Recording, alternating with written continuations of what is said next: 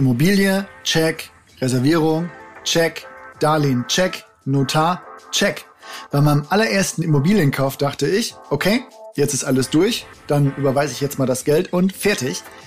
Dabei geht es da ja gleich mal los. Das Geld hast du in der Regel nicht auf dem Konto, daher braucht man das von der Bank. Damit die Bank überhaupt aktiv wird, braucht man eine Kaufpreisfälligkeitsmitteilung.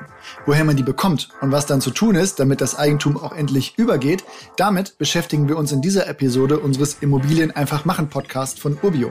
Mein Name ist Oliver und heute bringt wieder meine Lieblingsfinanzierungsberaterin Janina Licht ins Dunkel.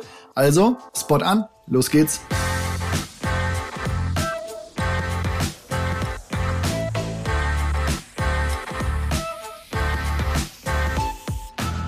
Um zum Thema Kaufpreisfälligkeit zu kommen, muss man, glaube ich, den Ablauf noch mal kurz erklären, Janina. Also, ich habe den Darlehensvertrag unterschrieben. Ich war beim Notar. Der Kaufpreis muss jetzt aber noch nicht direkt gezahlt werden, sondern es müssen erstmal die Fälligkeitsvoraussetzungen vorliegen.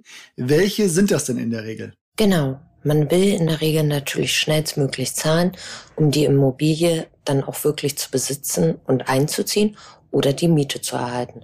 Aber wie du schon gesagt hast, da gibt es einige Voraussetzungen, die so auch im Kaufvertrag stehen. Dazu gehören zum Beispiel Unterlagen, die dem Notariat vorliegen müssen, wie die Eigentumsvormerkung im Grundbuch, eventuell der Verzicht auf ein mögliches Vorkaufsrecht und die Löschungsunterlagen für die bestehenden Grundschulden oder aber der Treuhandauftrag der noch zu finanzierenden Bank im Grundbuch.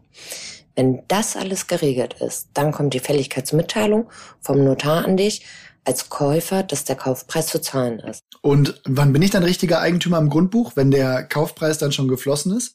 Hierfür muss die Unbedenklichkeitsbescheinigung vorliegen und ebenso die Kaufpreiseingangsbestätigung vom Verkäufer.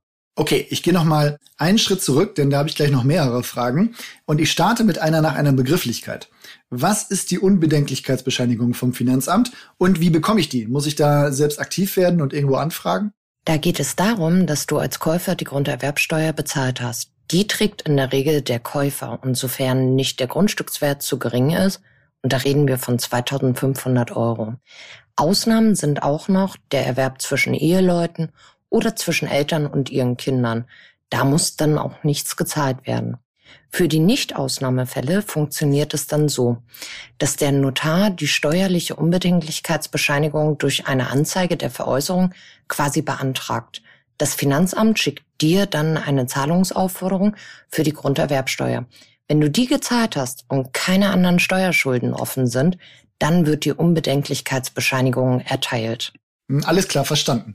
Jetzt gibt's noch die Eigentumsvormerkung im Grundbuch, die du erwähnt hast. Was hat es damit auf sich? Der Notar prüft am Tag des Verkaufs das Grundbuch, ob bereits eine andere Eigentumsvormerkung vorliegt. Wäre das der Fall, dann wäre das Grundbuch blockiert und ein Verkauf könnte nicht stattfinden.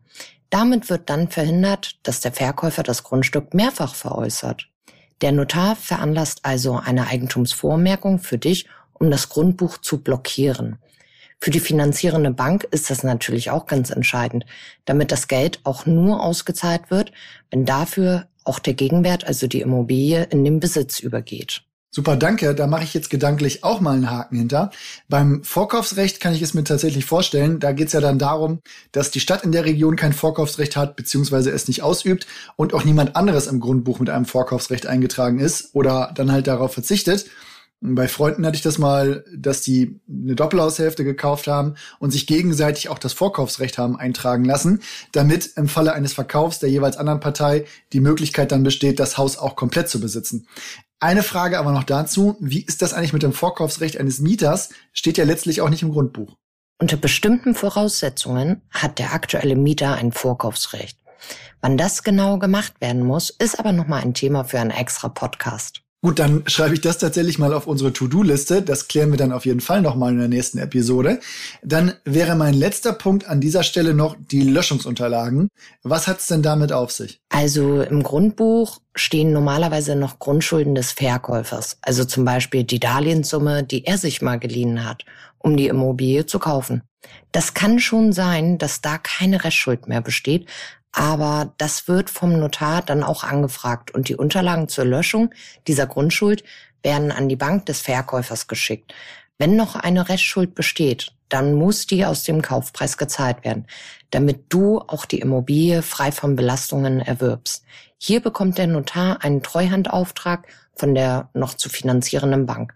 Es gibt zwar auch Ausnahmen, wenn du zum Beispiel die Restschuld übernimmst oder sowas, aber das ist in den meisten Fällen noch keine Option, da die Zinsen vor zehn Jahren oder noch früher auch deutlich höher waren als heute. Super, aber jetzt gehen wir mal vom Standardfall aus. Das Ganze dauert dann seine Zeit, aber letztendlich wird alles erfüllt.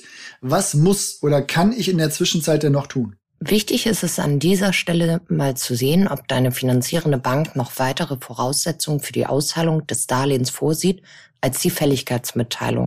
Okay, man könnte meinen, dass die Bank schon alle Unterlagen gesehen hat, bevor das Darlehen halt überhaupt bewilligt wurde. Aber was sind da sonst noch für Unterlagen zu liefern? Das steht meistens in einem separaten Schriftstück zum Darlehensvertrag. Zu den Auszahlungsvoraussetzungen kann es zum Beispiel noch gehören, dass die Gebäudeversicherung nachgewiesen werden muss. Wenn du in eine WEG eintrittst, also zum Beispiel eine Wohnung in einem Mehrfamilienhaus kaufst, dann gibt es die Versicherung schon für das Gebäude. Da müsste man dann höchstens beim Verkäufer oder der Verwaltung einmal nachfragen. Bei Urbio müsstest du dich darum nicht kümmern. Das würden wir auch zeitgleich für dich besorgen. Dann nehmen wir jetzt mal an, ich habe meine Hausaufgaben gemacht oder jemand wie du oder Urbio hat die für mich gemacht. Dann kommt jetzt die Fälligkeitsmitteilung ins Haus geflattert. Was steht da drauf und wie gehe ich damit jetzt um? Du brauchst jetzt praktisch zwei Dokumente. Die Kaufpreisfälligkeitsmitteilung und den Auszahlungsauftrag der Bank sowie eventuell den Treuhandauftrag der abzulösenden Bank, die du dann auch vom Notariat bekommst. Den Auszahlungsauftrag bekommst du in der Regel mit deinem Darlehensvertrag von der Bank zugeschickt. Alles zusammen geht dann an die Bank. Hier unterstützen wir aber auch mit unserer Auszahlungsbetreuung bei Urbio. Hm, okay, Moment, da möchte ich noch mal genauer drauf eingehen. Also nehmen wir mal den für unser Beispiel jetzt einfachsten Fall. Also ich kaufe eine Eigentumswohnung und finanziere den kompletten Kaufpreis. Dann bekomme ich die Fälligkeitsmitteilung und kann auf dem Auszahlungsauftrag vermerken, dass der komplette Kaufpreis jetzt gezahlt werden soll. Dann schicke ich das entweder per Post an die Bank oder per E-Mail, sofern das denn möglich ist. Auf den Fälligkeitsmitteilungen, die ich bisher gesehen habe, stand zumindest meistens eine E-Mail-Adresse. Ist das so jetzt richtig? Ja, soweit richtig. Gut, dann gehen wir aber gleich zum nächsten Fall. Also was mache ich, wenn ich jetzt nicht den kompletten Kaufpreis finanziert habe, sondern nur 80 Prozent oder 90 Prozent, was man jetzt ja häufiger sieht? Was mache ich jetzt mit dem Restbetrag? Überweise ich den selbst auf das Verkäuferkonto oder zahle ich den an die Bank, damit die dann den kompletten Betrag an den Verkäufer auszahlen kann? Genau. Wichtig ist immer, die Bank zahlt immer den Gläubiger, der vielleicht noch besteht aus der Restschuld, der Vorfälligkeitsentschädigung und ebenso den Gebühren. Erst wenn die Summe aus dem Treuhandauftrag an die Bank gegangen ist, zahlt man an den Verkäufer die Differenz. Damit alles zeitlich passt, überweist du deinen Eigenkapitalanteil circa vier bis fünf Tage vor der Fälligkeit und reichst diesen Nachweis mit den Auszahlungsunterlagen bei der Bank oder eben bei uns ein. Okay, dann werfe ich gleich den nächsten Fall in den Ring. Ich habe 110 Prozent finanziert oder zumindest mehr als den reinen Kaufpreis.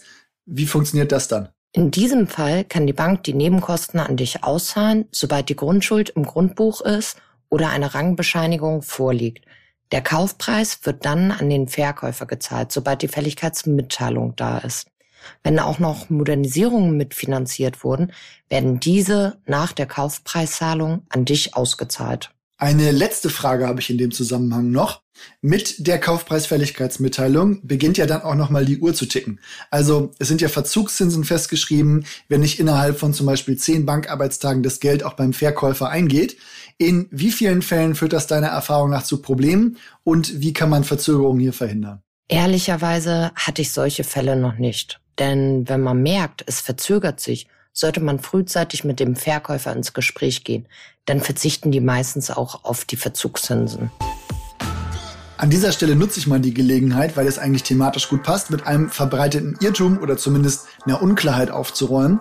In den meisten Kaufverträgen ist ein Datum für die frühestmögliche Kaufpreisfälligkeit genannt. Das heißt aber nicht, dass an diesem Tag auch gezahlt werden kann. Das ist, wie wir gelernt haben, erst möglich, wenn die Kaufpreisfälligkeitsmitteilung des Notars auch eingegangen ist. Also nicht verwirren lassen. Und als Rausschmeißer aus dieser Episode habe ich noch einen kleinen Fun Fact. Ich fand den Begriff Auflassungsvormerkung hier immer etwas, sagen wir, ungriffig. Der wird aber klarer, wenn man sich die Herkunft einmal verdeutlicht. Der Begriff kommt nämlich noch aus dem germanischen Recht.